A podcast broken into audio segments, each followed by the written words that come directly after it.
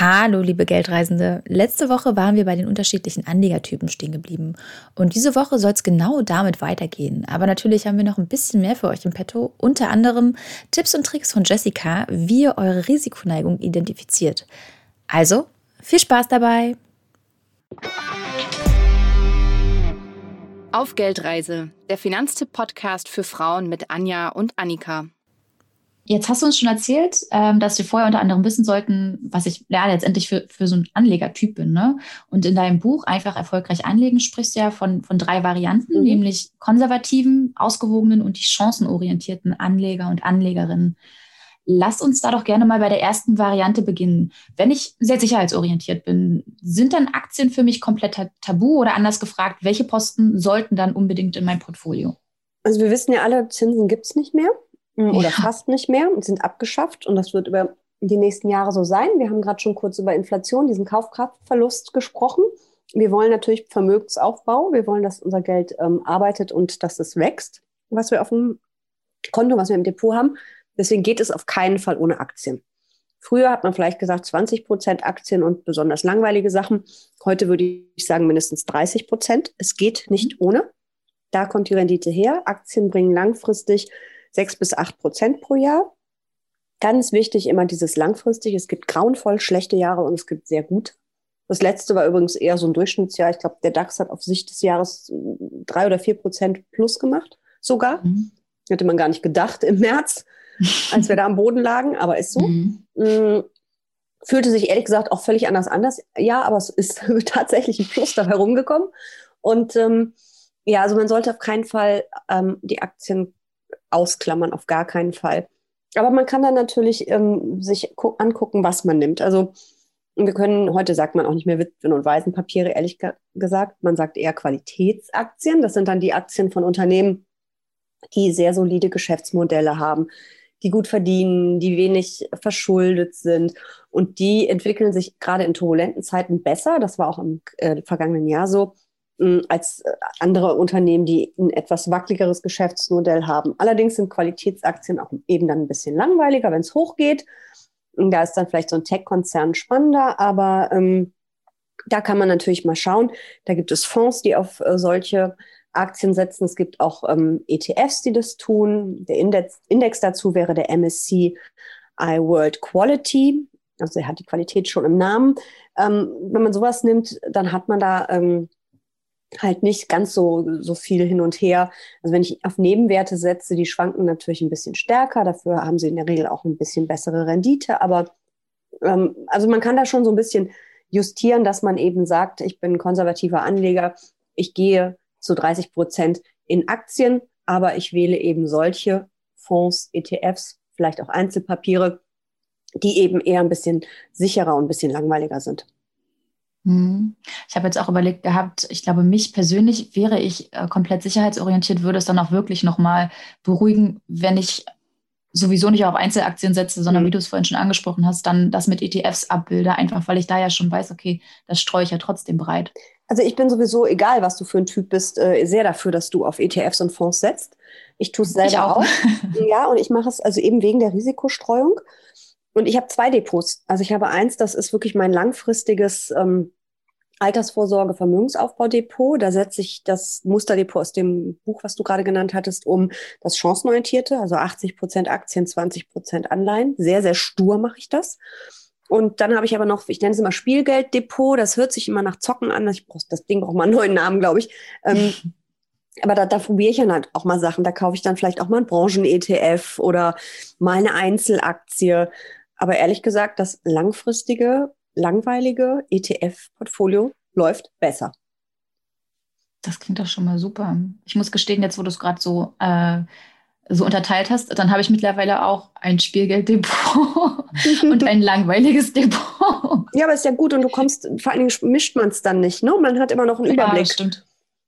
Ja. Und vor allem, weil ich ja auch eben einmal im Jahr es überprüfe, ob ich noch 80, 20 Prozent habe und die einzelnen Bausteine noch so gewichtet sind, wie ich das haben möchte, ähm, da wirst du ja wahnsinnig, wenn du das in, äh, alles in ein Depot geschmissen hast.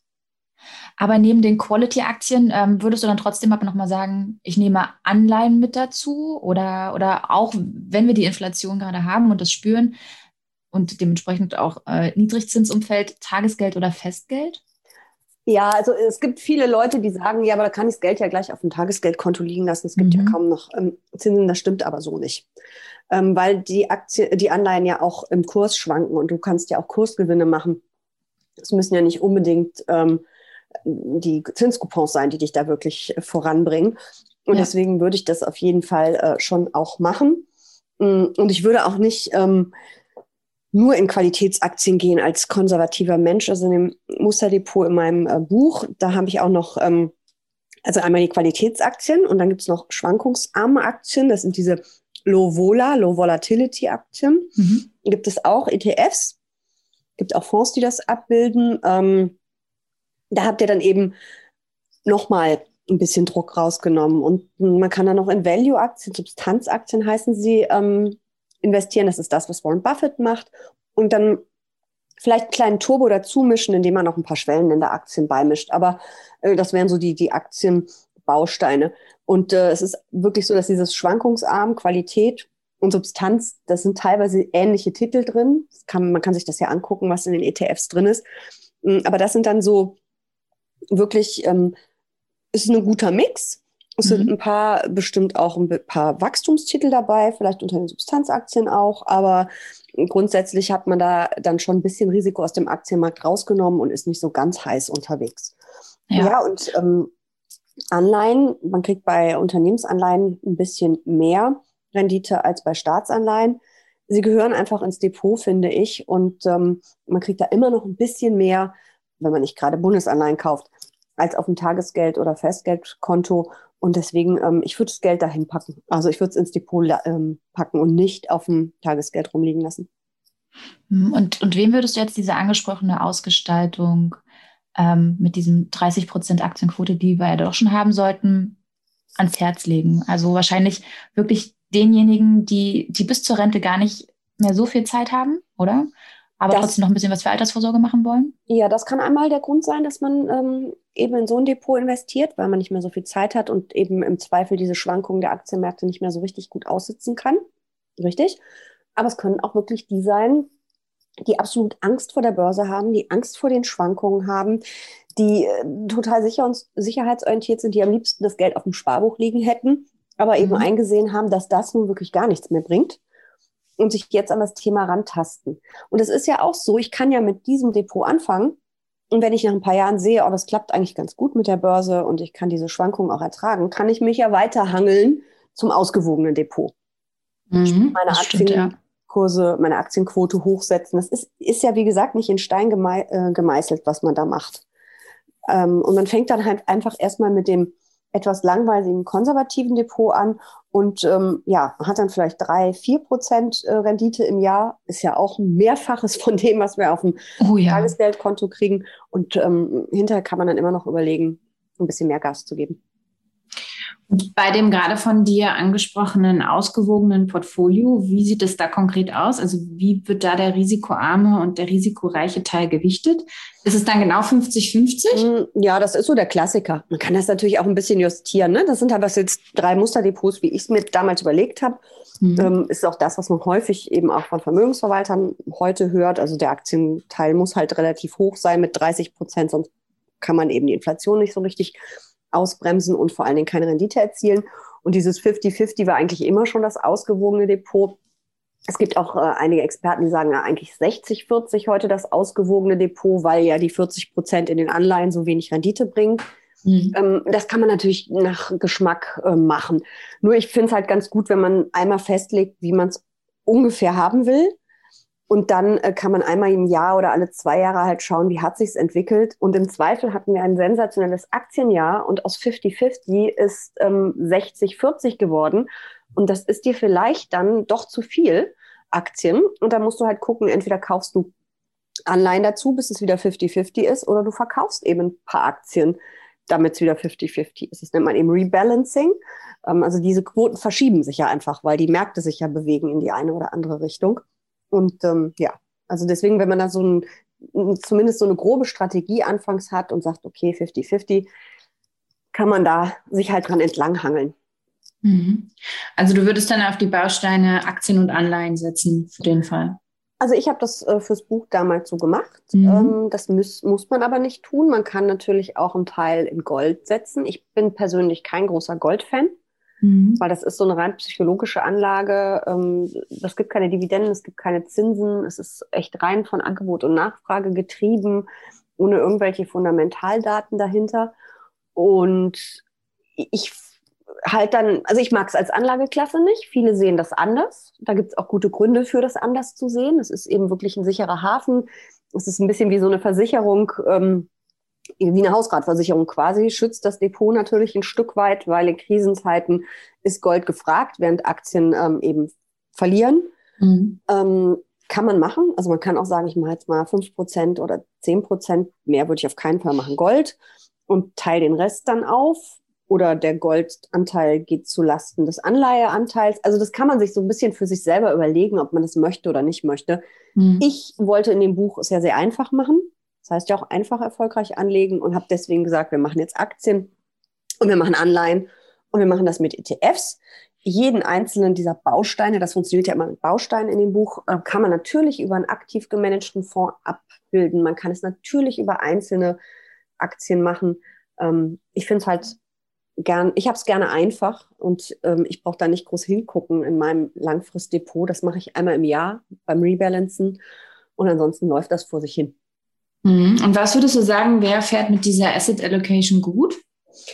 Also das ausgewogene Depot ist eigentlich so für jemanden, der schon noch eine relativ, einen relativ langen Anlagehorizont hat. Also weil es sind ja schon recht viele Aktien drin, da wären die 10 bis 15 Jahre schon ganz gut und ähm, relativ risikoaffin ist, sprich nicht gleich völlig die Nerven verliert, wenn es eben mal ein bisschen in die eine oder andere Richtung an den Märkten geht.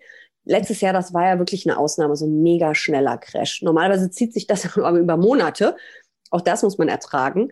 Ähm, in der Finanzkrise äh, hat der DAX, ich komme gerade gar nicht drauf, 50 Prozent, glaube ich, verloren. Ja, genau. 2008, 2009 zog es über Monate, hat der DAX 50 Prozent verloren ähm, in diesem Crash um die Jahrtausendwende oder Anfang des Jahrtausends. Das war eben diese Internetblase, die geplatzt ist, die Zeit, wo ich es gelernt habe. Da hat der DAX 75 Prozent verloren oh. und andere Indizes ähnlich. Und ähm, das muss man halt auch ertragen können. Und das ist bei 50-50, also wenn man 50 Prozent in Aktien hat, da passiert schon was im Depot. Da geht schon ordentlich runter. Mhm. Und das muss man eben ertragen können. Und deswegen so eine gewisse Risikoaffinität braucht man schon für dieses ausgewogene Depot. Aber eigentlich würde ich sagen, passt das für die meisten, die sich ein bisschen mit Börse auseinandergesetzt haben und das begriffen haben mit der Risikostreuung und dem langfristig Denken. Jessica, ich denke da gerade auch noch so ein bisschen in Berufsgruppen. Also wenn ich jetzt zum Beispiel davon ausgehen würde, ich wäre selbstständig, dann würde ich wahrscheinlich eher zum ausgewogenen Depot greifen, oder? Und wenn ich Beamtin wäre, dann könnte ich ja eigentlich ein bisschen höheres Risiko gehen. Ja, das ist, da sind wir bei dieser Lebenssituation wieder, wo man sich am Anfang Gedanken drüber macht, um eben zu seinem Anlagetyp zu kommen. Äh, das ist sicherlich so. Ich bin ja selber auch selbstständig seit zweieinhalb Jahren und ähm, ich bin ein großer Fan von dem Notgroschen oder nicht nur ein Fan, ich denke, das ist existenziell, dass man einen Notgroschen auf dem Tagesgeld hat, ein Tagesgeldkonto, und zwar jeder von uns. Hm. Und das sollten drei bis sechs äh, Monatsgehälter, Netto-Monatsgehälter oder eben Monatsbudgets sein. Ähm, als ich mich selbstständig gemacht habe, habe ich das hochgejatzt so ein Stück, also dass ich für ein paar Monate mehr da Geld liegen habe, weil es kann ja immer mal was sein. Man kann mhm. ja auch mal krank werden und nicht arbeiten können, aber mhm. es kann ja auch mal die fürchterliche Krise eintreffen. Mich hat es jetzt zum Glück nicht getroffen mit der Corona-Krise, aber hätte ja passieren können. Und ähm, dann kann man natürlich mit dem restlichen Geld, äh, kann man natürlich vielleicht auch ein bisschen spekulativer unterwegs sein oder chancenorientiert. Ähm, ja, das ist immer so eine Sache. Das ist, sind diese Faktoren, die zusammenspielen. Lebenssituation, Anlagehorizont, Ziele und eben Risikoneigung. Mhm.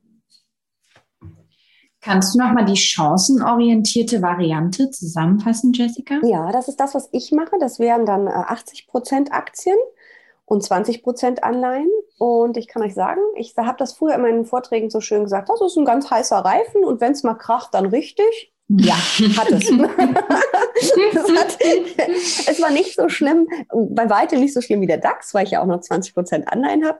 Ähm, es hat sich auch super schnell erholt. Ich habe auch nachgekauft im Crash, aber da hat es schon geruckelt. Ähm, ich habe eine Zeit lang auch, als es so geknallt hat, an der Börse gar nicht reingeguckt. Mhm. Mir war ja eh klar, was Besser da passiert. ja, ja, aber wenn man es dann sieht in Euro und Cent, ja. das ist schon ein bisschen eklig gewesen. Mhm. Aber ich weiß ja, was ich tue und ich kenne meinen Anlagehorizont und ich habe dann nachgekauft. Ich habe also quasi so ein außerplanmäßiges Rebalancing gemacht und alles, was am meisten abgeschmiert war, habe da nochmal nachgelegt, was natürlich dann in der Erholung super war. Ähm, ja, aber das ist schon ähm, eine sehr sportliche Veranstaltung mit 80 Prozent Aktien. Das muss man äh, wollen und das muss man aushalten können. Ich würde sagen, das ist eigentlich nichts für Anfänger, so stark ins Risiko zu gehen. Aber wenn man natürlich sagt, ich bin jung und ich habe ja auch noch ein Tagesgeldkonto und ich habe ein regelmäßiges Einkommen, ich versuche das jetzt mal, warum nicht? Wenn man im nächsten Crash merkt, man hat die Nerven nicht dafür, dann kann man ja immer noch, man kann ja auch in die andere Richtung wieder gehen. Man kann ja auch Aktienquoten reduzieren. Ich würde es nur bitte nicht im Crash machen, sondern vielleicht nach der Erholung. Mhm. Wenn wir nochmal zusammenfassend jetzt auf alle Varianten gucken, gibt es da so eine Ausgestaltung, die du als besser empfindest oder eine andere als schlechter? Lässt sich das irgendwie so klassifizieren oder also hat eine Variante klar mehr Vorteile irgendwie als die anderen beiden? Naja, es ist natürlich so, je, je größer der Aktienanteil, desto höher die Rendite langfristig aber desto höher eben kurzfristig auch die Schwankungen. Und das kann man eigentlich nicht sagen, was da gut und was schlecht ist, weil es eben zu einem selber passen muss. Es hat ja keinen Sinn, wenn ich euch jetzt sage, dass das chancenorientierte ähm, Depot natürlich das allerbeste ist und sensationell, aber wenn ihr dann nicht mehr schlafen könnt, oh, ähm, oder nur noch Schokolade in euch reinstopft, weil es an der Börse gerade mal schwankt. Ja, das hat ja keinen Sinn. Es muss ja zu euch passen und ihr müsst damit glücklich sein und damit leben können, auch in turbulenten Zeiten. Und deswegen kann man nicht sagen, was das Beste ist. Ich kann euch sagen, was die beste Rendite bringt, aber es hat eben dann auch das größere Risiko. Jessica, wenn ich jetzt 10.000 Euro zur Verfügung hätte, wie könnte denn mein Portfolio eigentlich aussehen, wenn ich mich persönlich, also das hatten wir ja vorhin schon, wir bleiben dabei, als ausgewogene bis chancenorientierte Anlegerin beschreibe? Also dann wärst du, wenn du ausgewogen bist, chancenorientiert bist, wahrscheinlich irgendwo dazwischen, zwischen diesen 50-50 mhm. und ähm, 80-20. Äh, vielleicht würdest du mal mit 60 Prozent Aktien und 40 Prozent Anleihen anfangen. Vielleicht machst du auch ähm, 70-30 und dich ran tasten. Ich würde es auf jeden Fall über ETFs machen, global gestreut, also weltweit. Und dann kannst du natürlich dir auch ein paar Sachen angucken, die ein bisschen Turbo bringen, also zum Beispiel die vorhin schon genannten Nebenwerte, also das sind die Aktien von kleineren Unternehmen. Ähm, die wachsen ja schneller, die sind ein bisschen wendiger in der Krise, aber ihre Geschäftsmodelle sind eben auch ein bisschen anfälliger, wenn es ruckelt. Sind das die Small Caps? Zum Beispiel, Small ah, und. Mid Caps, genau. Mhm. Und du könntest ähm, Dividendenaktien immer eine gute Sache dir anschauen. Ähm, das sind Dividenden sind ja die Ausschüttung, Gewinnausschüttung der Aktien. Ja. Die haben ordentlich gelitten in der Krise, weil natürlich viele Dividenden gekürzt worden oder ähm, ausgesetzt worden oder eben äh, ganz ausfallen. Und ähm, das kommt an der Börse natürlich nicht gut an. Vielleicht ist aber jetzt auch kurz vor der wirtschaftlichen Erholung äh, genau der richtige Zeitpunkt, sich das mal anzugucken ähm, und da jetzt günstig einzusteigen. Man muss dann halt ein bisschen warten, bis sich das alles erholt hat. Was auf jeden Fall in jedes Depot sollte, sind Schwellenländeraktien. Die äh, schwanken natürlich auch ein bisschen stärker. Aber mh, mm, das sind natürlich Volkswirtschaften, die sehr stark wachsen. Mhm. Viele in Asien natürlich auch. Ähm, und die dann auch nochmal ein Renditeturbo bringen. Die sind aber auch natürlich in, mit ihren Wirtschaften ein bisschen äh, anfälliger in der Krise aber da kannst du auch noch mal ein bisschen Turbo setzen. Und dann würde ich bei den ähm, Anleihen eine Mischung machen aus Staats- und Unternehmensanleihen und da würde ich eine relativ langweilige Anle äh, Sachen mir aussuchen. Also relativ gute Bonität, ähm, also gute Ratings. Kriegst dann zwar nicht so viele Zinsen, aber wenn es dann eben äh, ruckelt an der Börse, wenn die Kurse da unter Druck kommen, kannst du davon ausgehen, dass dein Anleihe-ETF stabil bleibt. Und wären eigentlich auch, ich sag jetzt mal, etwas speziellere Anlageklassen oder Trends was für mich? Ich denke da gerade so an Bitcoins, Edelmetalle, Fremdwährung, aber auch an so eine Exoten wie mittlerweile kann man ja auch in Whisky investieren oder in Handtaschen oder in Kunst. Also Bitcoin halte ich für eine ziemliche ähm, Zockerei. Wenn dich das interessiert, würde ich mir vielleicht eher ähm, Blockchain, das ist ja die Technologie dahinter, Aktien mhm. anschauen. Da gibt es auch einen ETF, einen Themen-ETF. Ähm, was diese ganzen Sachen wie Whisky, Wein, Handtaschen und Co. angeht, das klingt immer ganz toll. Das sind schöne Geschichten zum Lesen. Das ist aber erstens super aufwendig. Man muss extrem viel darüber wissen. ähm, zeitaufwendig, ihr müsst die Sachen irgendwo lagern, die Renditen schwierig, dass man da auch den richtigen Riecher hatte. Und was mich am meisten bei diesem Handtaschenthema nervt, ist, das kann ich ja noch verstehen, aber du, ihr dürft die nicht benutzen. Das heißt, das die original verpackt, am besten noch eingeschweißt, irgendwo in einem dunklen Schrank sein, damit sie auch bloß nicht irgendwie ausbleichen. Das macht ja keinen Spaß. Oder? Naja, es sei denn, du bist irgendwie ein berühmter Star, Jessica. Dann gibt es noch mehr Geld, wenn du die benutzt. Ja, das, das stimmt. Auch das, ja. Gut, dann ist ja auch getragen sehr viel wert. Da müssen wir jetzt daran arbeiten. Ja, aber es ist natürlich, ne, das ist, und den Whisky dürft ihr auch nicht trinken, aber ihr müsst ja. euch ja trotzdem irgendwie dafür interessieren, um irgendwie da den richtigen zu. Ich finde das schwierig. Und es ist eben auch alles sehr illiquide, wenn ihr es mal eben, also eine Aktie kann ich jetzt, während wir uns unterhalten, mal schnell an der Börse kaufen oder verkaufen. Mhm. Sogar beides. Mhm. Und äh, hintereinander.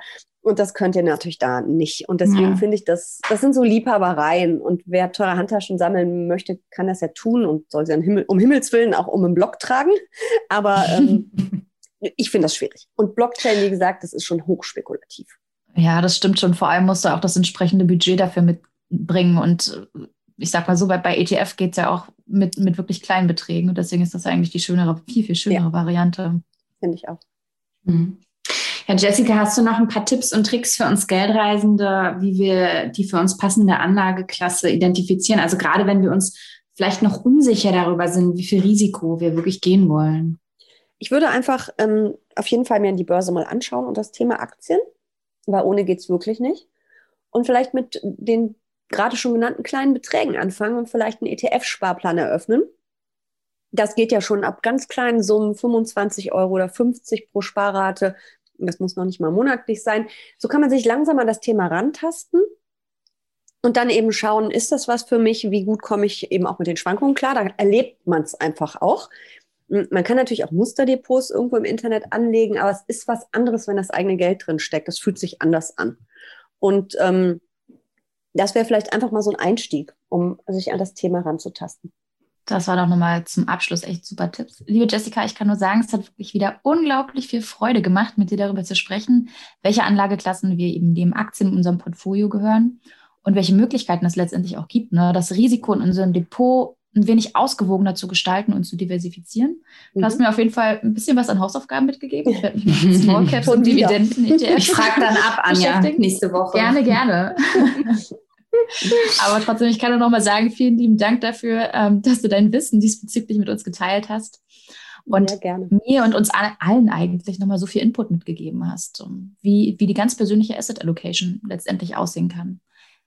Ja, sehr genau, gerne. Sehr viel Spaß gemacht. Und wichtig ist wirklich immer daran zu denken, es ist nicht in Stein gemeißelt.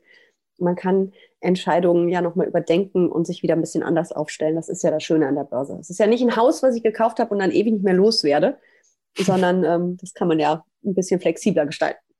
Ist ja auch total sinnvoll. Ich meine, das Leben ist ja auch nicht nur Einbahnstraße und deswegen immer mal gucken, wie man hm. dann nachjustieren kann.